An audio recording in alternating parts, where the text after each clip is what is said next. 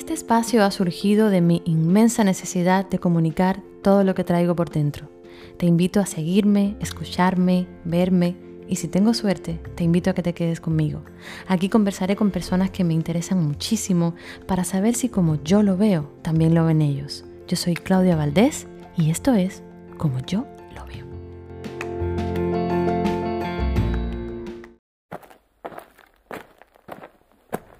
Normalmente camino 15 minutos y obligo a mi cerebro a crear ideas que compongan el comienzo de cada episodio. Casi siempre la música ayuda y casi siempre me baja la musa. Pero esta vez... Llevo días dándole vuelta en la cabeza y no sé cómo entrarle, cómo empezar. El podcast es la lavadora. El podcast sobre, el, sobre el cáncer. Le tuve que mandar este audio a mi amiga porque no tenía ni idea de cómo empezar. Eso puedes hacerlo como em, cosas en la vida que tú crees que nunca te van a pasar. Cosas que están ahí, que tú sabes que la gente vive, que la gente o lo ves por las noticias o te enteras de, de alguien o conoces a alguien que pasó eh, por eso, que tiene un familiar, pero nunca pienses que te va a pasar a ti. ¿Y cómo lo ve una persona cuando está en esa situación? Me responde ella trayéndome una idea junto con su voz. Pues sí y no, porque lo voy a empezar con este audio que tú me acabas de mandar. tú vas a ser mi, mi llave para abrir ese mundo. Pero, ah, un momento, no saben de quién estoy hablando. ¿Quién es ella? Yo me llamo Betty, Betty Méndez, tengo 31 años. Cuando, cuando me pasó eso, cuando enfermé, eh, tenía 26 eh, recién cumplidos. Ella se refiere a cuando se enteró de que tenía cáncer. Betty es actriz de formación. Estudió como yo en la Escuela Nacional de Arte y estuvo dos años en el ISA, que es el Instituto Superior. Y bueno, decido venir para acá, hago los trabajos que todo el mundo como, como inmigrante tiene que hacer, restaurantes, en fin. Betty trabajaba cuando se enteró de la noticia en un concesionario de carros. Era vendedora, muy buena, por cierto. Además, Betty es una mujer preciosa, una chica rubia, de ojos azules, y que en ese momento... Esa etapa antes de, enfermar, vamos a decir el último, el, año antes de, todo eso, eh, fue muy contradictorio porque fue cuando mejor yo me veía a mí misma físicamente estaba, para mi gusto, súper delgada, como nunca lo, lo, llegué a estar. Llegué a pesar 114 libras, lo cual para mí era un logro enorme. Me sentía muy bien, me sentía como que muy sexy, me sentía... Eh, fue cuando más a mí me gustó mi, mi físico. Siempre fui muy, muy de no tener prejuicios, súper encuerusa, siempre, siempre fui, pero la confianza de tener el físico que yo siempre había soñado fue hasta ese momento. Pero Betty no sabía que todo eso con lo que ella se sentía conforme estaba creando el marco para algo que pondría su vida en riesgo en poco tiempo. Lo que creo que me jodió literalmente a mí fue el, tema de, de la bulimia. Ese año donde yo logré estar como nunca había soñado físicamente fue producto de, eh, de muchas locuras, muchas locuras. La primera locura fue eh, tratar de, de, llevar mi cuerpo a, a un límite, o sea, de no aceptar mi, mi, mi, físico, de no aceptarme yo, y empiezo a, a vomitar. Como no quiero que nos desviemos del tema sobre la bulimia, Haré un capítulo más adelante, ya que creo que es un tema muy interesante y que la mayoría de las personas no saben las consecuencias que esto puede traer. Siete, ocho veces al día comía, me saciaba, hasta más no poder, comía salado, dulce, amargo, agrio, tomaba, comía tanto hasta ya sentirme mal y era cuando, cuando vomitaba. Imagínate, eso fue la, la, la, la catombe de, de, todo y además de eso, todo el esfuerzo físico que yo hacía porque yo entrenaba. Yo entrenaba todos los días, me levantaba a las 6 de la mañana, me iba al gimnasio, vomitaba, el estrés del trabajo, el mal comer, el mal dormir, la escuela, en fin, fue, fue un año donde mi cuerpo fue atacado por mí. ¿Sabes? Yo fui la que desató, tiene que haber sido, eso no está probado ahora mismo científicamente, los doctores me dicen que, que ellos no me pueden decir que fue por eso, pero una persona que toda la vida ha sido sana, que nunca ha cogido ni catarro, lo único que puede salir de todo esto es que yo ataqué mi sistema inmune. Betty además conoce bien el mundo del deporte, no porque lo practique, sino porque... Mi papá es un, es un atleta de alto rendimiento, fue un atleta de, de alto rendimiento, una gloria del deporte cubano, su papá es Javier Méndez, el número 17 del equipo de Industriales, mi equipo preferido. Además, centerfield del equipo Cuba, muy famoso. Y yo nunca fui una niña de practicar deporte, fui más bien una, una, una niña sedentaria que le gustaba mucho comer y nunca tuve la disciplina de, de tener una dieta o de practicar un deporte como lo veía en casa. Pero, ¿cómo empezó todo? Todo empezó a cambiar cuando empecé a ver las lesiones esa en la piel, no se sabía qué tenía, eran estudios y estudios y todo daba negativo, no, no había un diagnóstico de, de algo determinado, se sabía que era algo malo porque obviamente eh, si, tu, si, tus defensas de, del cuerpo no están funcionando, hay algo mal, hay algo mal. Y, después de varias pruebas, después de un segundo medulograma, eh, sale que, que, es una leucemia de un tipo rarísimo, eh, se llama eh, leucemia mieloide aguda del tipo de células dendríticas. Leucemia mieloide aguda del tipo de células dendríticas. Por si no lo entendieron bien, que yo tampoco, es un trastorno causado por la transformación maligna de un producto de células óseas, células madre o progenitoras que se renuevan solas, que conducen a una acumulación de células mieloides, inmaduras no funcionales. Para llamarse aguda, por lo general, la médula ósea debe contener más del 20% de blastocitos leucémicos inmaduros, con algunas excepciones. ¿Qué sería de mí sin Google? Y cuando yo busco en Google la palabra esas células dendríticas, todo terminaba en muerte. Todo terminaba en muerte, todo decía que una persona con eso no, no tenía una esperanza ni de tres años de vida. ¿Ok? Entonces, consejo, cuando tengas una enfermedad o cuando te sientes mal, no busques nada porque no hay enfermedades, hay enfermos.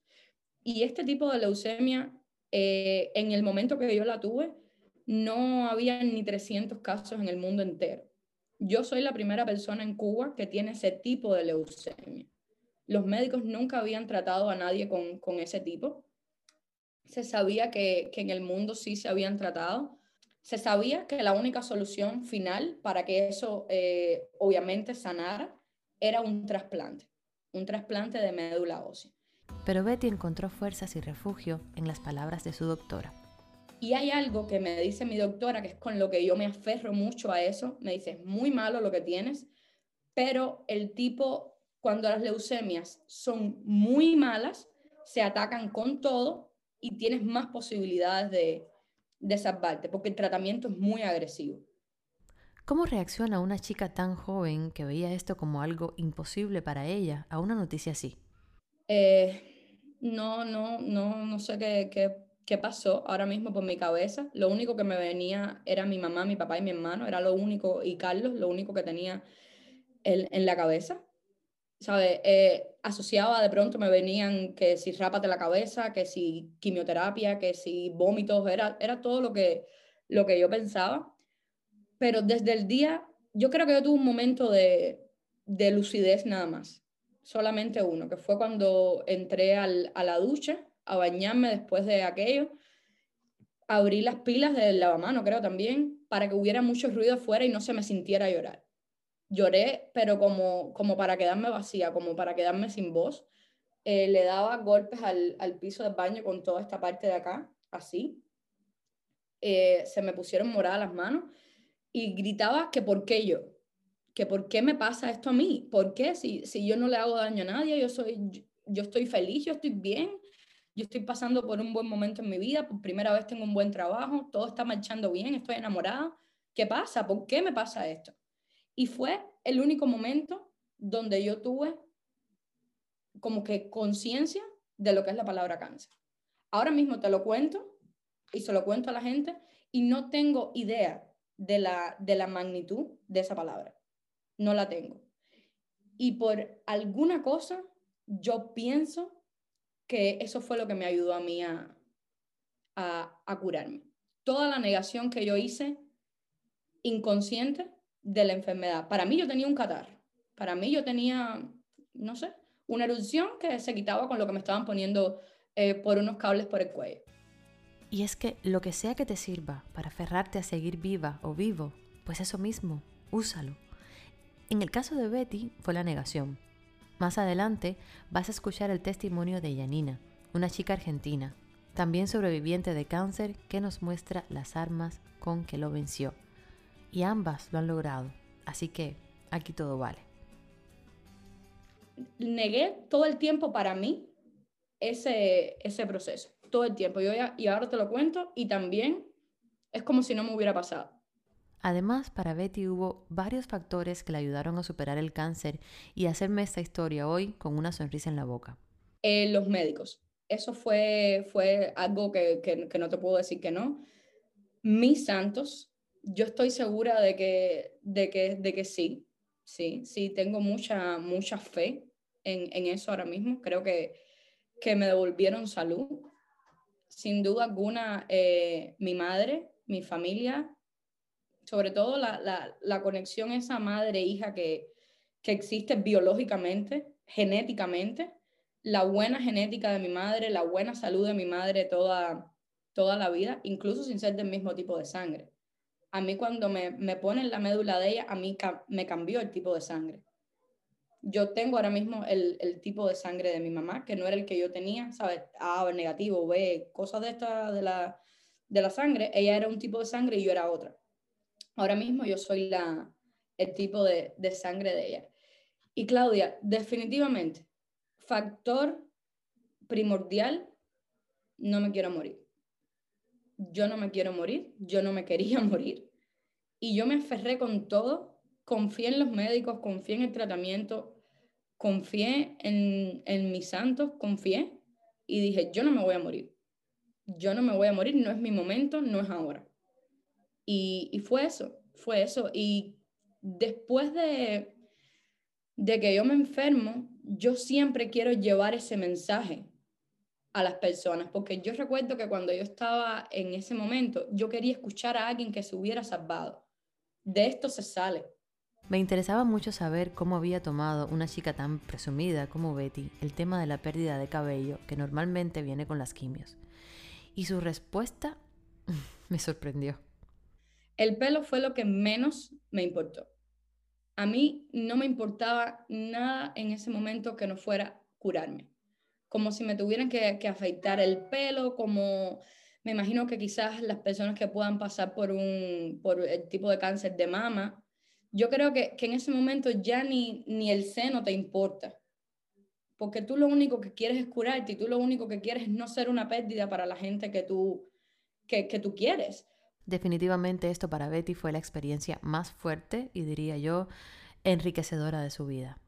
Yo te puedo decir que lo único que a mí me importa en mi vida, lo único a mí, en las gafas, el dinero, me da igual. A mí lo único que me interesa es tener salud y que mi mamá, mi papá, mi hermano y Carlos estén bien. Yo agradezco, gracias por un día más de vida, gracias por permitirme estar aquí y lo único que pido es salud yo no quiero absolutamente más nada porque lo demás lo pongo yo. Está visto y demostrado que con salud uno puede conseguir todas las cosas que quiere en la vida.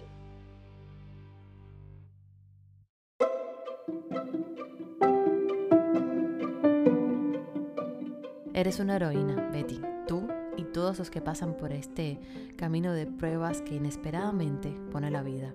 Y así como Betty, me encontré a otra vencedora, porque en este episodio me he propuesto mostrarles el lado bonito, la parte feliz, porque de todo lo malo se puede sacar siempre, siempre, siempre algo positivo. Y eso me lo demostró mi siguiente invitada, Janina 2. Por favor, no te despegues, que esta entrevista que viene a continuación me enseñó muchísimo. Bueno, buenos días, buenas tardes, buenas noches en cualquier parte del mundo que estés, donde quiera que te encuentres. Hoy Ay, me cuesta mucho trabajo siempre hacer las introducciones de las personas a las que voy a entrevistar, porque siempre digo, es un programa especial, es una persona especial, pero yo creo que a la persona que voy a entrevistar hoy de verdad es una heroína y es una chica muy especial. Tiene una historia muy interesante que contarnos. Voy a entrevistar hoy a una chica argentina, se llama Janina Dos, em, que tiene, tiene algo, tiene una historia que, que, me ha costado mucho trabajo como darle la vuelta, a ver cómo entro, y, y he hablado con ella antes de empezar y le dije, mira, vamos a hablar esto como es con nombres, con apellidos, como es, como, como ¿sabes? Sin disfrazarlo. Mucho, muchas gracias, muchas gracias por la invitación. Tranquila que vamos a hablar de todo para tratar de aportar lo mejor de cada uno, para cada uno. Vale, bueno, decía, tú eres Janina 2, eres argentina. Eh, ¿De qué parte de Argentina vives? Eh, vivo en la ciudad de Córdoba, que está al medio del país. Y he traído a Yanina hoy porque Yanina tiene eh, pues una vida como todo el mundo, pero hace un tiempo, que ahora me va a explicar cuánto tiempo exactamente fue, se enteró pues de que tenía eh, cáncer. Entonces, Yanina, quiero que me cuentes qué tipo de cáncer tienes, em, hace cuánto tiempo lo sabes y en qué proceso estás ahora de ese cáncer. Ok, eh, bueno, mi vida era normal, eh, normal lo que se puede decir, o sea, no, de hecho, no fumo, no tomo alcohol, eh, no me drogo, nada, o sea, lo, más normal del mundo. Y de repente, el año pasado, eh, luego de, en plena cuarentena, en agosto del 2020, bueno, me descubro un, un aspecto físico que es como una pelota entre las mamas, digamos. Y bueno, me asusté porque pensé que era algo relacionado a las mamas, entonces fui corriendo al médico y ahí se descubre que es un linfoma, un linfoma no Hodgkin tipo B, eh, mediastinal. Se llama linfoma primario mediastinal. Y bueno, me empezó a cambiar la vida, por supuesto, porque no me lo esperaba. Tenía 39 años, bueno, hoy yo tengo 40. Cumplí en el medio del proceso, nunca me esperé cumplir mis 40 en medio de un proceso de, de sanación y, bueno, eso dio pie a, todo un cambio de vida profundo que estoy llevando y que, bueno, que me ha sido muy útil, porque bueno, ya te voy a contar por qué. Bueno, quiero saber primero, porque esto te decía antes de empezar a grabar la entrevista, para mí no es, no es que sea una entrevista ni un tema complicado de hablar, sino que es algo que, aunque está muy cerca de mí, a la misma vez está lejos. Entonces no es un tema que yo del que hable todos los días, ni del que me sea fácil hablar. Claro.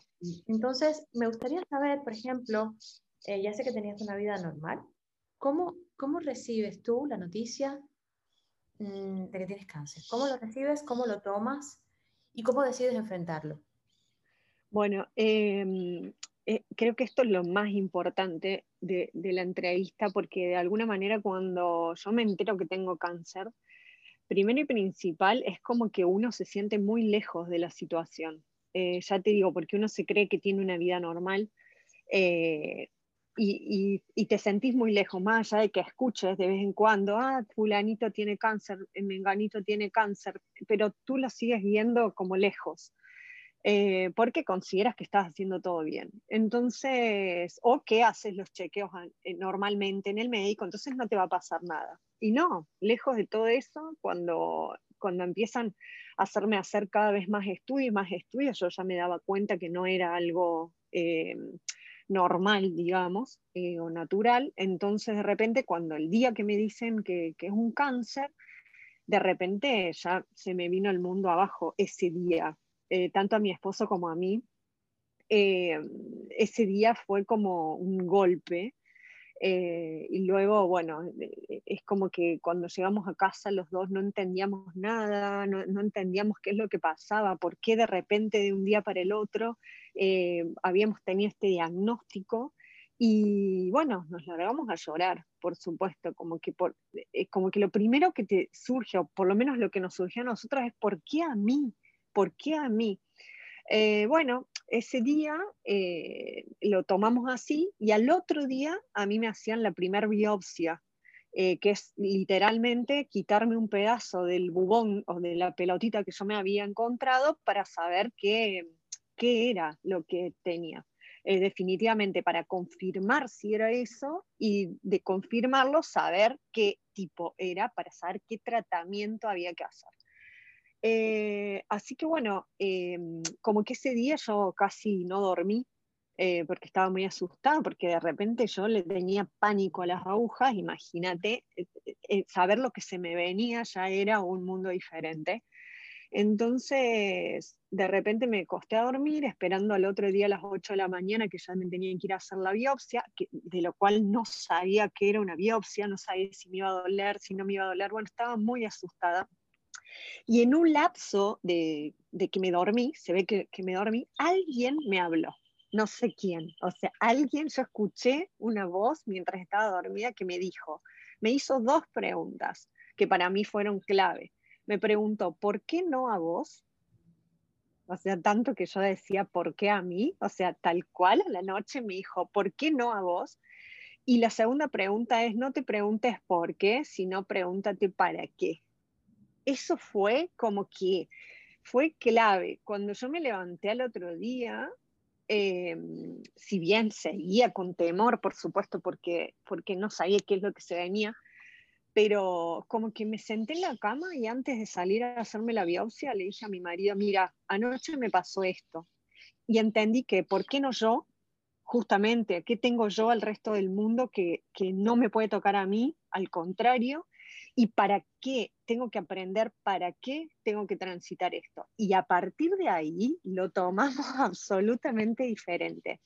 ¿Por qué? Porque de alguna forma entendí que esto venía a mejorar mi calidad de vida.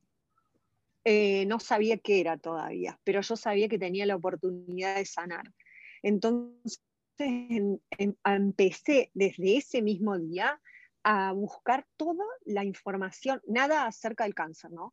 Eh, sino todo lo que tenía que ver con, con la Yani, con Janina emocionalmente, porque sabía que tenía la oportunidad de sanar. Y a partir de ahí dije, ¿para qué? ¿Para qué? ¿Qué tengo que aprender en esta vida? Y me puse en ese camino. Fue como mi objetivo. Bueno. A ver. Es como que clave para mí. Tengo una pregunta muy importante que hacer. Tú no tienes idea de quién te dijo eso. No sabes si fue algo que te dijo alguien o si fue algo que te dijo tu mente o si fue, no, no sabes. No, no, no, porque yo me levanté con eso, o sea, me levanté con esa revelación, digamos. Eh, no sé quién me habló, fue una voz, no sé, no sé si fui yo misma, no sé si fue alguien, no sé. De la misma manera que te digo que unos días antes me había, por eso te digo, algo, una fuerza mayor, algo, hizo que yo me fuera corriendo al médico, porque yo lo que hubiera hecho, si me hubiera visto eso, que me lo vi en el espejo de casualidad, porque yo soy muy flaca y de repente hice los hombros para atrás y entonces me vi la pelota, porque la postura normal yo no me la veía, entonces alguien o algo o lo que fuera, porque tenía que ser, me levantó y me llevó al médico. Fue así, porque si no yo hubiera dicho, bueno, esto ya se me va a ir, no hay problema, ya está, ya, ya me va a desaparecer. Eso hubiera sido mi actitud normal, porque naturalmente, supuestamente yo era sana. Y mm, entonces la misma persona, vos, eh, no sé, llamémosle la divinidad, eh, me escuché eso de noche y cambió. Para mí fue un cambio total porque pasar de ser víctima y por qué yo y por qué a mí, por qué me tocó y por qué no. Agarré el toro por las astas, como se dice acá, y empecé a aprender por para qué me tocó a mí y qué tenía, cuál era la necesidad de cambio en mi vida para ver mi vida diferente. Eh, eh, porque yo era una persona que, que, bueno, no, no tenía límites, siempre trabajando en lo que me gustaba, pero mil horas, eh, cero disfrute, bueno, ya, ya, ya voy a descansar, no hay problema, ya voy a hacer esto, ya voy a hacer lo otro, no hay drama, y le metía, y le metía, y le metía. Hasta que, bueno, aparentemente mi cuerpo me dio un stop y me dijo, bueno, basta, ahora te tenés que dedicar a vos, porque fue literalmente así. Durante la cuarentena, yo soy fotógrafa, durante la cuarentena, lejos de quedarme quieta en mi casa, de decir, bueno, no puedo salir a sacar fotos, eh, me puse a investigar qué podía usar de toda mi tecnología y me puse a hacer fotos online y desde Argentina, en plena cuarentena, hice fotos en Nueva York, en Miami, en Buenos Aires, y estaba muy copada con eso.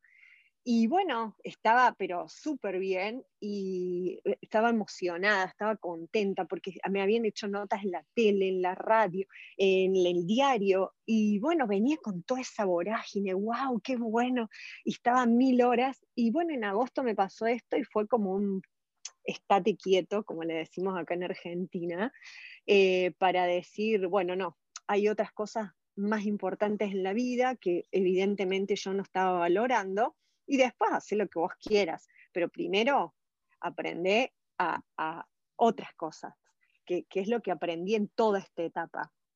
De hecho, lo que te quería contar es que, eh, bueno, más allá de eso, después de agosto mm, estuvimos dos meses casi buscando, porque mi físico me lo permitía, si bien yo ya tenía el cáncer, pero yo estaba bien físicamente, entonces tuvimos el tiempo suficiente para seguir haciendo los análisis necesarios y los estudios necesarios para saber qué tipo de linfoma era, porque ahí me enteré que hay más de 150 tipos de linfoma diferentes y cada uno lleva un protocolo distinto. Cuando vos tenés tiempo a que te analicen, se puede hacer la quimioterapia adecuada. Cuando no tenés tiempo, te meten una quimioterapia general, lo cual pues, puede ir en contra del cuerpo. Eh, por supuesto que... A preguntarte, disculpa que te Sí. Eh, todo el mundo asocia, claro, cáncer, quimioterapia, ¿no? Por lo menos yo lo primero que, en lo primero que pienso, por supuesto. lo que más escucho. Sí, ¿Cómo, ¿Cómo, cómo, cómo lo viviste tú? Porque sé que como mismo hay no sé cuántos tipos de linfomas, hay no sé cuántos tipos de quimioterapia y no sé cuántos tipos de reacciones a la quimioterapia. Pero es algo que a mí, entre que me asusta, me inquieta mucho, me da mucha curiosidad por saber qué se siente, cómo fue ese proceso para ti de, empezar la sí. Bueno, eh, fue un proceso muy largo, fue un proceso eh, muy en profundidad. Yo creo que si no hubiera empezado a, ayudarme con todas las cosas que fui aprendiendo, por ejemplo, lectura de ciertos libros, ciertas películas, ciertas cosas que me ayudaron, eh, creo que de alguna manera hubiera sido mucho más difícil, eh, porque cuando yo me enteré que tenía cáncer, obviamente, y en Sudamérica, sobre todo Centro y Sudamérica, la palabra cáncer es igual a quimioterapia, es igual a caída del pelo, es igual a muerte. Es así. Entonces, bueno, yo tenía que saber en qué etapas iba a pasar, por cuáles etapas voy a iba a pasar y cuáles iba a poder evitar. Así que bueno, en todo ese proceso todos los días iba aprendiendo algo y bueno, lo iba transitando de la mejor manera posible. Lo que más se me complicó a mí fue el tema de la caída de pelo. Eso fue muy fuerte porque yo tenía el pelo hasta la cintura y me lo recuidaba Así que dije, bueno, ¿cómo, cómo ganarle a eso de alguna manera sin, sin tratar de saltar la, la, transición? Fue bueno, una vez que me enteré, eh, un par de semanas antes de empezar mi quimioterapia, ya me lo corté al pelo y me hice un, elegí un corte de pelo que nunca me hubiera hecho, que me gustaba verlo en otros, pero que nunca me lo hubiera hecho porque tenía el pelo largo. Entonces me rapé de un lado y me dejé lado, largo del otro. Sí, sí, sí. Entonces dije, bueno, voy a vivir con esto hasta que haga mis primeras quimioterapias y demás. Y después me corté cortito la varón cuando yo ya sabía que se me iba a caer el pelo. Eh, eso fue lo que más me costó, pero de alguna manera también me ayudó a despojarme de eso que yo quería tanto. Y, y empezar a, transitar esto de viajar con la mochila liviana, ¿no? Decir, bueno, hoy me tocó esto, hoy me tocó perder mi pelo, que era lo que, el símbolo, digamos, de la enfermedad, porque si vos me veías, eh, no te dabas cuenta que yo estaba enferma, porque no había bajado de peso, no, no tenía nada, nada. Eh, obviamente que la, forma de saber que tengo cáncer, que tenía cáncer, digamos, era eh, que, estaba, que estaba pelada. Entonces, bueno, le traté de buscar las mejores formas a mi alcance, pañuelos con todos los colores, porque a mí me encantan los colores, haberme cortado el pelo antes de que se me caiga el pelo, bueno, tratar de, hacer algunos jueguitos para engañar, digamos, esa situación. Tú sabes que es, curioso porque yo normalmente, si tú me ves hace mm, pocos, que mm, tres meses antes o cuatro meses atrás, yo tenía el pelo por los hombros, pero si me ves un poquitico antes, yo tenía un pelo rojo, rojo, rojo, casi que por aquí, por la cintura. Claro. Y hace poco, mira. Ay, te lo cortaste todo. Sí, yo tengo mi pelo cortico. Lo que nunca en mi vida pensé que fuera a ser. Entonces le tenía tanta como, tanto temor a ese corte, corte, yo le decía, pero creo, que te estás pasando, corte, corte, corte, que le dije, ¿sabes qué? Rápamelo todo, pela, o sea, no me lo claro. pero pélame, o sea, yo nunca he estado así. Y descubrí que fui tan tonta, dándole tanto valor a algo que crece y algo que es vital, porque sin pelo, sin cejas, sin pestañas, igual me van a querer, igual me van a entender, igual me van a claro. Entonces dije, ¿sabes qué? El pelo no era tan importante. Entonces, yo creo que desmitificar un poquito el miedo ese de, bueno, se cae el pelo, ok, es un efecto secundario, pero ah, se está cayendo el pelo y a la misma vez se está alejando la enfermedad de ti lo más exactamente, Exactamente, es verlo de esa forma, decir, bueno, se me cayó el pelo, eh, bueno, estoy sanando. Es muy difícil porque la mente nos juega un juego muy importante en esto y mm, de repente, bueno, en todos estos cambios eh, que fui haciendo, ¿qué es lo que fui haciendo para, que la gente sepa?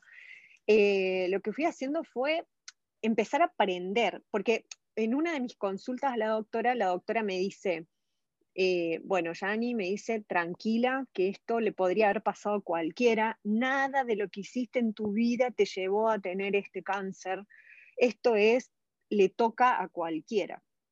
Entonces, eh, yo le dije, sí, sí, doctora, comprendo, pero salí del consultorio y le dije a mi esposo, yo entiendo lo que me dijo la doctora clínicamente, pero yo no comparto eso emocionalmente.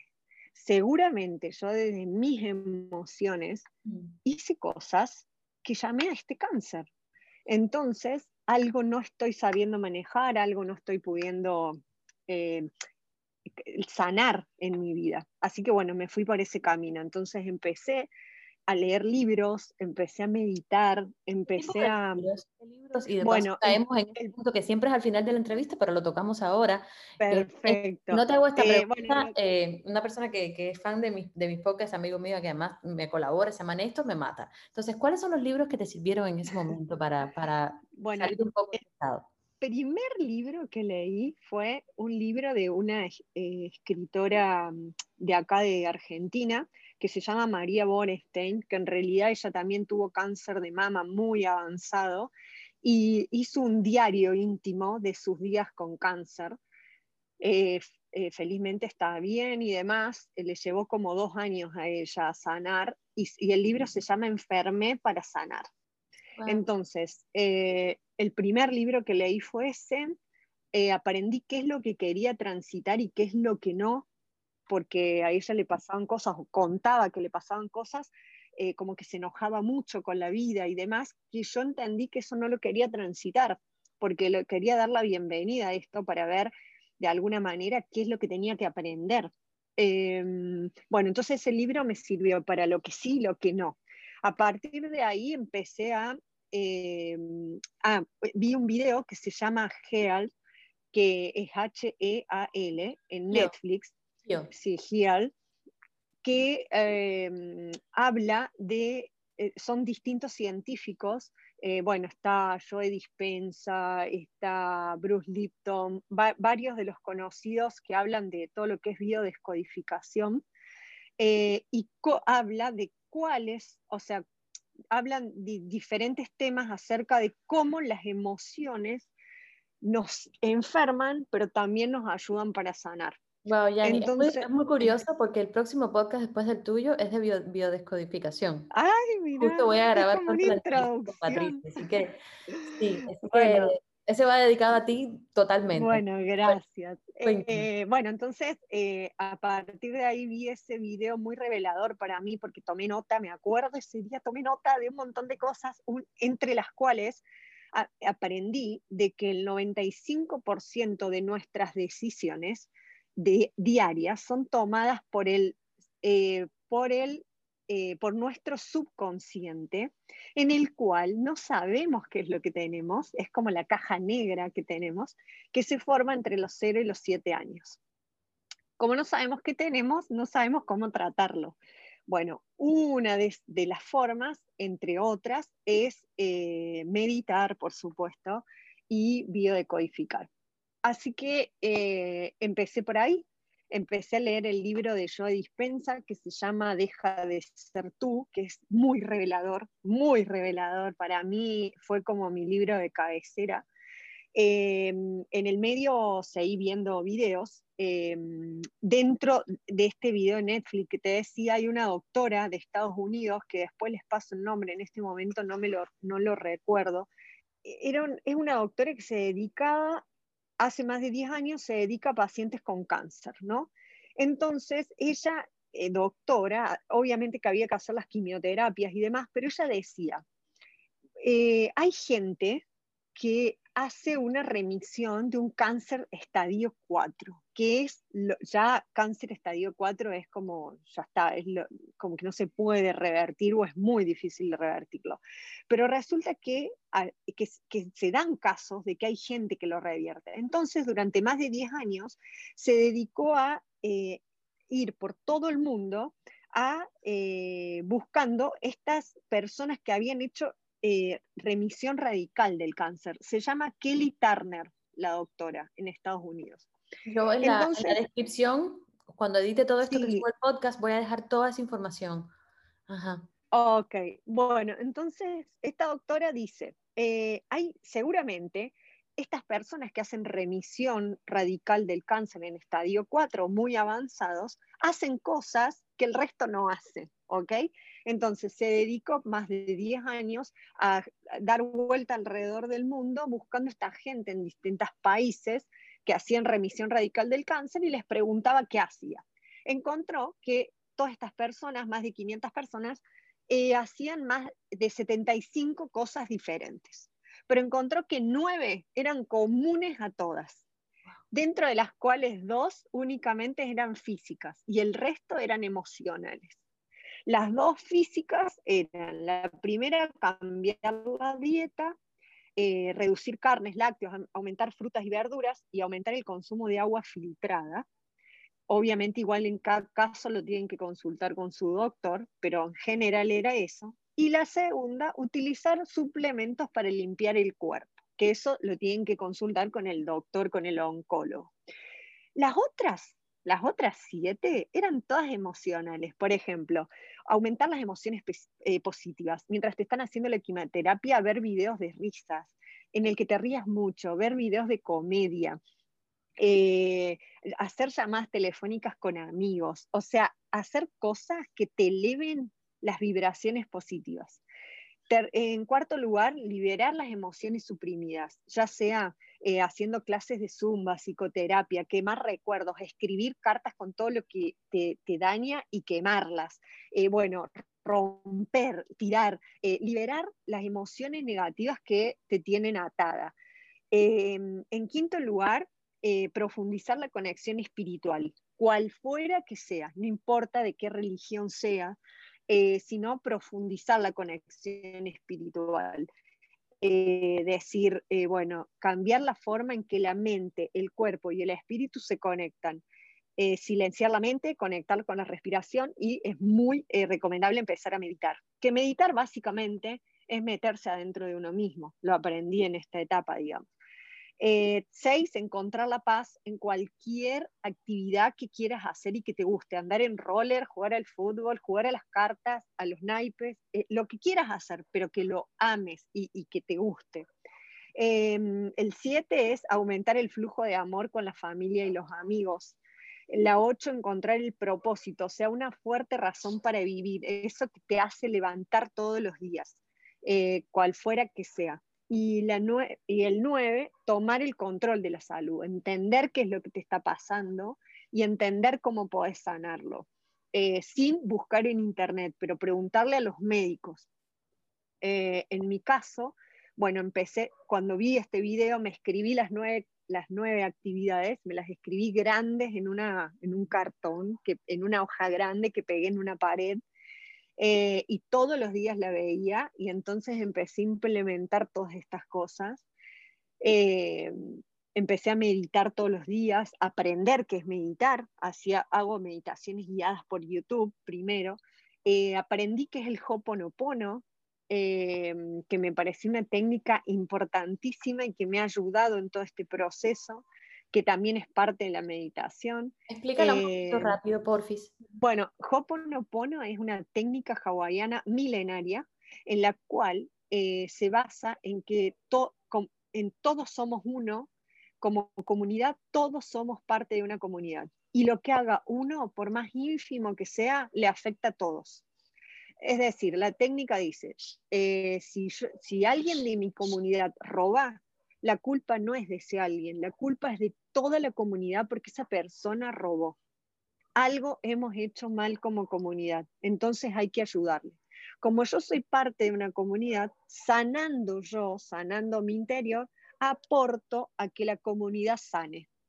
Entonces, hay muchas eh, mantras, eh, hay muchas palabras gatillos, hay muchos, em, muchas palabras que podemos decir todos los días y meditaciones que son muy cortitas, de 5, 10, 15 minutos, donde priorizamos sanar nuestro interior para hacerle mejor a la comunidad.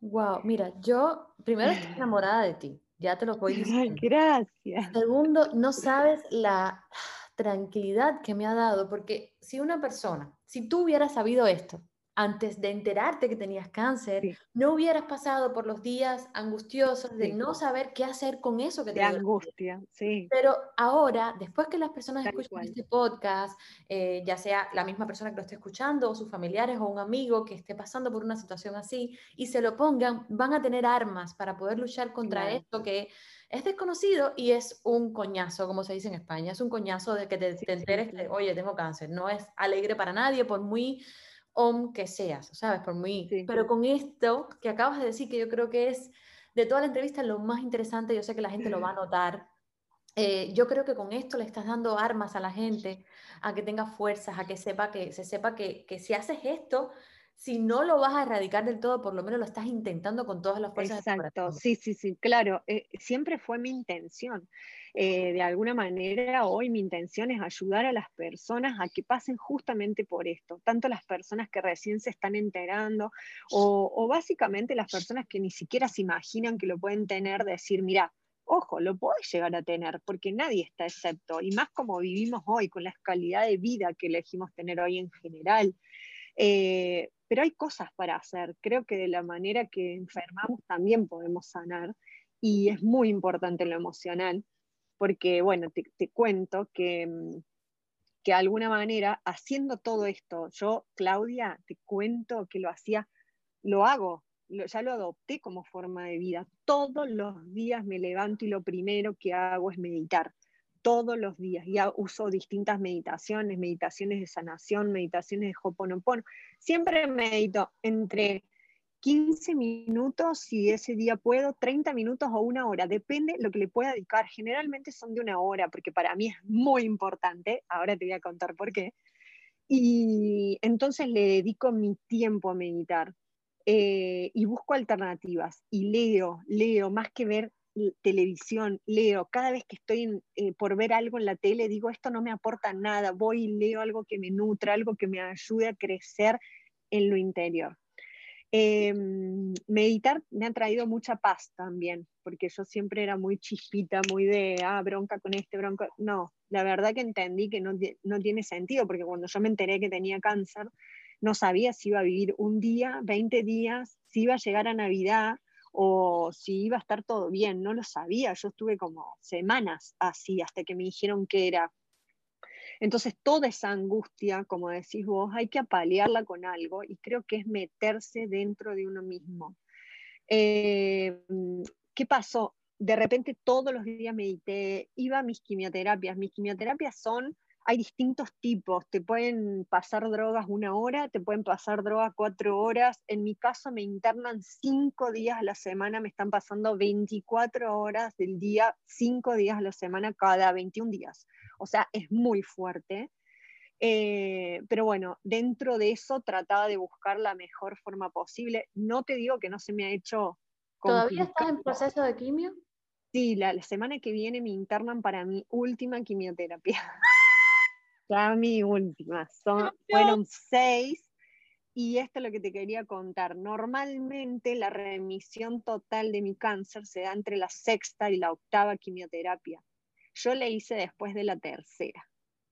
¡Wow! Antes de Navidad tuve la noticia de que había hecho remisión radical de mi cáncer. Así que bueno, si bien tuve que terminar mi, tratamiento, la doctora dijo, mira, son seis, podríamos cortar acá, pero quiero que sean seis para evitar cualquier tipo de que se pueda volver. Eh, nunca tenemos la posibilidad cero de que, de que no vuelva, pero llevarla a, la mínima. Reducirlo lo más posible. Reducirlo lo más posible, pero yo después, eh, eh, a mitad de tratamiento, siempre hacen un estudio para ver cómo está, cómo está reaccionando el tumor a las, a las drogas de la quimioterapia, para ver si tienen que aumentar la dosis o eh, volverla a, la primera dosis, porque esto es escalable. Primero es bajito, segundo es más fuerte, tercero es más fuerte y así. Bueno, cuando salí del, estudio del tercero, el doctor no lo podía creer. Me vino a ver y me dijo, quiero verte para ver cómo estás llevando tus quimioterapias porque no puedo entender que no tengas nada. Pero hice todas las técnicas habidas y por haber, meditación, hice técnicas de visualización. Ahorita me dijiste, ahora te voy a contar por qué es muy importante para mí hacer meditaciones de una hora. Eso, eso, porque yo estoy segura que eh, mis quimioterapias eh, aportaron su gran valor, por supuesto, clínicamente, pero mis meditaciones y mi cambio de hábito obviamente, por supuesto, en la alimentación también. Yo era una persona que tomaba mucha Coca-Cola por día, mucha, un litro, litro y medio por día, hoy tomo agua. Eh, mi, cambio de alimentación y mis meditaciones y mi técnica de Hoponopono y haber hecho biodecodificación, porque la hice eh, en el medio del proceso, hice una sesión de biodecodificación que para mí fue reveladora. Eh, y a partir de ahí pude identificar cuál era la emoción que me estaba generando esto. Claro, claro. Y a partir de ahí sanarla y liberarla. Eh, entonces, todo esto, este conjunto de cosas, ayudó a que fuera después de la tercera. Porque normalmente, es más, cuando yo llego a hacerme el estudio, que, que se hace en, en, otro centro de salud, no en el que me estoy tratando, entonces siempre me tienen que dejar hidratándome con un suero una hora. Durante esa hora vienen distintos médicos a ver cómo estás y, qué esperas vos del estudio y te vienen a hacer algunas preguntas, cómo llevar las quimioterapias, bla, bla. Yo estaba leyendo un libro en mi tablet, entonces cuando vio la doctora, eh, se me apaga la tablet y cuando la enciendo, ella ve que tengo una foto de, estudio, como si fuera una radiografía, como si fuera una toma de, la, de una tomografía, ¿ok? Yo la tenía puesta en mi protector de pantalla, eh, pero, eh, a ver, no, no, te lo puedo explicar. Eh, cuando me hacen el primer estudio, que se llama PET scan, sale toda mi parte, que es como una tomografía, todo, todo entre mis pulmones, yo tenía todo mi tumor de 9 centímetros. ¿Ok? Y eso sale de un color como si fuera Iron Man, o sea, sale brillante por una cuestión técnica del estudio. Entonces yo, antes de hacerme el, segundo PET, fui y le pregunté a mi doctora, le dije, doctora, ¿cómo tiene que dar el PET próximo? Y me dice, ¿viste toda esa parte que vos tenés como amarilla? Bueno, tiene que ser rosada. Ok, listo. Entonces volví a mi casa, agarré la foto, la escaneé, la pinté toda en rosada, todo, todo lo que estaba en amarillo lo pinté en rosado y lo puse de protector de pantalla. Cosa de verlo todos los días, cómo tenía que ser mi estudio, el resultado de mi segundo estudio. Cuando llego a hacerme el estudio, la doctora, otra doctora que viene a, a, verme, me dice, ¿y cómo estás con las quimioterapias? Bien, muy bien. Y ve que yo enciendo la tablet y tenía esa foto. Y me dice, ¿qué es eso? Y le digo, y como me va a dar el resultado de este estudio. Y se largó a reír y me dice, Yani me dice, baja tus expectativas porque eh, ese resultado da entre la sexta y la octava quimioterapia. Entonces yo le digo, bueno, bueno, le digo, doctora, usted no se preocupe, le digo, yo Bueno, se fue, yo seguía meditando y seguía meditando. Y, y entonces cuando termina el estudio, eh, que después que me pasan por la máquina y demás, me dejan en un cuarto, así como en una sala, esperando a que me vengan a sacar el, suero. Por las dudas, ellos tengan que hacer otras tomas más. Entonces me dejan esperando unos 15 minutos y viene el jefe del área eh, y, me dice, hola Janina, yo soy el doctor tal, me dice, quería saber cómo llevabas tus quimioterapias.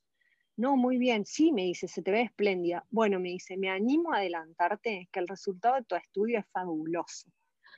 Me dice, déjame verlo bien, yo tengo que empezar a hacer unas mediciones y demás, y hoy mismo llamo por teléfono a tu doctora para comentarle. Bueno, yo salí muy contenta de ahí, pero nunca me imaginé. Y bueno, y ahí me enteré que había sido negativo, como tenía que ser. Rosa. Eh, todo rosa. Todo, cuando me mandaron la foto, que después yo retiro las impresiones de, de esa, era todo rosa, era tal cual lo había pintado yo. Eh, así que bueno, la doctora no lo podía creer, eh, me dijo, mira, de todas maneras vamos a terminar las seis sesiones de quimioterapia y bueno, y, no sé qué has hecho, pero está fantástico. Pero síguelo haciendo. Sobre todo compártelo. Antes de terminar, claro. yo quiero dos cosas. Una, eh, que le cuentes a la gente dónde te puede seguir, dónde te puede contactar, cómo puede hablar contigo, como en tu cuenta de Instagram, todo. Yo igual todo lo voy a dejar en la descripción. Y lo otro es que le hables a la gente que está pasando por este momento ahora mismo o que puede recibir una noticia así, que le aconsejes cómo enfrentarlo y cómo deberían tomarlo. Y con eso termino. Bien. Bueno, eh, me pueden contactar con todo gusto. Siempre eh, creo que mi misión ahora es tratar de ayudar a toda, toda persona que esté pasando por esto porque es muy angustioso. Eh, no todos los cánceres son iguales, por supuesto, y esto sí lo quiero dejar claro porque en mi caso tuve la oportunidad creo que todos tenemos la oportunidad, pero bueno, es, depende también qué tan temprano, depende de otras cosas también, qué tan temprano eh, se descubra. En mi caso fui corriendo al médico y, eso implicó que lo descubriéramos súper temprano. Em, pero bueno, esto es importante, em, pero siempre dedicarse a uno. ¿Cómo contactarme? Eh, por Instagram mi usuario de Instagram es arroba janina-2, DOS, como el número. Ahí me pueden escribir. Yo he ido haciendo un diario también, no íntimo, porque lo ponía en Instagram, entonces todos los días subía cómo iba transitando ese día.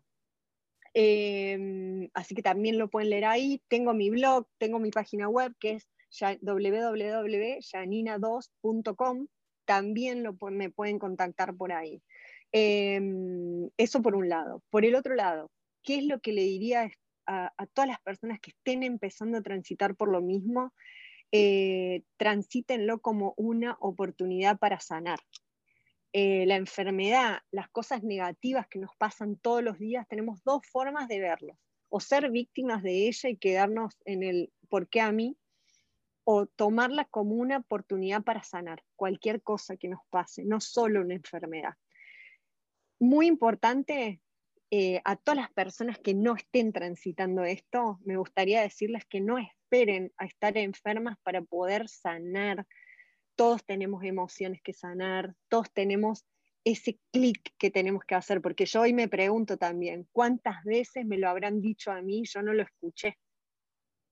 Entonces, sí me gustaría comentar eso a las que no, no, no dejen que, que venga una enfermedad grave de uno o de un familiar para poder empezar a, transitar estas cuestiones como meditar. Lo hacen personas muy importantes en el mundo, lo, hacen, lo hace gente que, realmente vive otra calidad de vida y, y es, les juro que a mí me cambió todo todo mi punto de vista. Por, compromiso contigo y con la gente, mis dos próximos podcasts, el primero va a ser de biodescodificación y el segundo va a ser de meditación. Uno detrás del otro Fundamental. para con tu información y después beban eso. Y te voy a pedir que en el de la meditación me acompañes, así que estés de nuevo conmigo. Con todo gusto. Em, que me acompañes ahí porque yo nunca, o sea, bueno, ahí, ahí cuando lleguemos a ese capítulo, te vuelvo, cuando volvamos a hablar, te cuento que yo no, mm, me era muy complicado meditar y desde que lo descubrí también me ha cambiado la vida. Entonces, em, nos quedamos con toda esta información, Janina, que nos has dado, que creo que es muy valiosa, lejos de terminar triste, te soy sincera, le dije a mi esposo antes de bajar, no sé cómo voy a enfrentar la entrevista, no sé cómo hablar. Lejos de terminar triste, he terminado con una felicidad y con una alegría. No tienes idea, te lo juro, estoy toda excitada. Me alegro. dado información me alegro, me alegro. Estoy muy feliz. Además, me vas a volver a acompañar eh, en el. Sí, cuando quieras. Eh, ojalá no te agarren el proceso de la quimio, porque ahí no vas a poder hablar, ¿o sí? No, no, las, eh, tengo únicamente la semana que viene, de miércoles a domingo voy a estar internada, que es la última vez, y después ya no tengo ningún problema, pero también podría hacerlo mientras estoy internada, pero la calidad de internet es muy mala. No, pero prefiero eh, así que bueno. concentrada en, en, ese momento y ya luego lo hacemos. Yo te agradezco mucho. Eres, eres una, bueno, tú lo sabes, porque uno tiene que tener, yo digo que la falsa humildad no me gusta mucho sabes que eres una heroína, sabes que lo has logrado y que le, venciste un puño a la vida, a, lo que sea que, te puso eso en tu camino o a ti misma, si fuiste tú quien quizás lo propició según lo que tú piensas. Totalmente. Pero ahora ya está, ahora es pasarle esa información a la gente, entender, quererte, amarte a ti, a la gente, a la vida, bajarle dos grados a la intensidad de, de, la rabia que a veces tenemos por dentro, ¿no? Totalmente. Totalmente, no, no es sano para nada, la rabia no ayuda para nada. Hoy nosotros, hay, dos tipos de vibraciones, vibrar alto, vibrar bajo. Vibrar alto nos abre todos los canales, con uno mismo y con el resto. Y vibrar alto es con amor, confianza y paz y armonía. El resto, nada, vale. Es muy simple. Si a vos te dicen, hoy tenés cáncer y no sabes si te queda un día, tres días, ocho días, no sabes tu vida cambia. Entonces, ¿por qué esperar a tener cáncer para poder cambiar? Ese es el punto. ¿Por qué esperar a tener cáncer para darle un abrazo a quien queremos? Bueno, ahora estamos en pandemia, pero para poder hablar por teléfono, para poder sanar, para poder hacer cosas que nunca haríamos. Esa es mi pregunta. ¿Por qué esperar a eso? Yo no pude resolverlo antes. Mi desafío ahora es aprender a vivir y sostener esta vida para siempre, porque lo entendí porque lo aprendí, digamos. O sea, es muy feo eso cuando te dicen, tienes cáncer y de repente no sabes si te queda un día, ocho días. Eso es conciencia de muerte. Si todos tuviéramos conciencia de que cualquier momento nos pudiéramos morir, haríamos nuestra vida diferente. Qué precioso. Te quiero y te amo. Me enamoré de ti total. Claro que sí, Gracias. Voy a llamar a mis abuelas. No voy a esperar a más tarde. Voy a llamarlas ahora. Por supuesto, ahora mismo. Muchas gracias queda a tu disposición y que tengas un lindo día. Estamos pendientes para otro podcast, la gente que te siga, bueno, yo voy a dejar toda la información de Yanina debajo en este podcast para que la vean, la sigan y la colmen de besos, abrazos y mimos y alfajores. te quiero. Totalmente. No, pronto nos vamos a estar viendo en Miami. Qué maravilla. Ojalá. Gracias, nos vemos en el próximo. Gracias. Chao, chao, chao.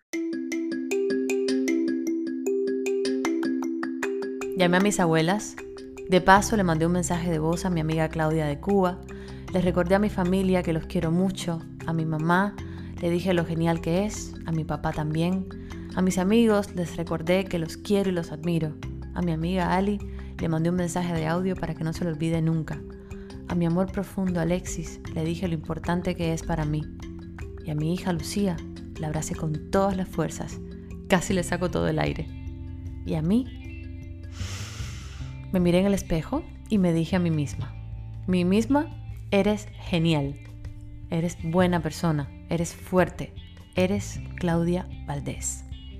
Hazlo tú ahora mismo. Verás que se siente genial.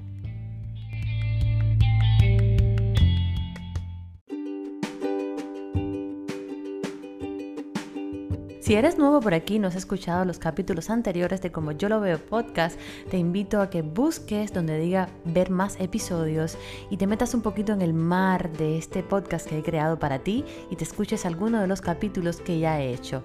Y además te invito también a que me dejes tu opinión, me envíes un email a como yo lo veo podcast gmail.com y me cuentes qué temas te gustaría que tratara, de qué te gustaría que converse, con quién te gustaría que converse y te lo traeré hasta tus oídos si me es posible. Un beso gigante, gracias por acompañarme y no te pierdas el próximo podcast, que así es como yo lo veo.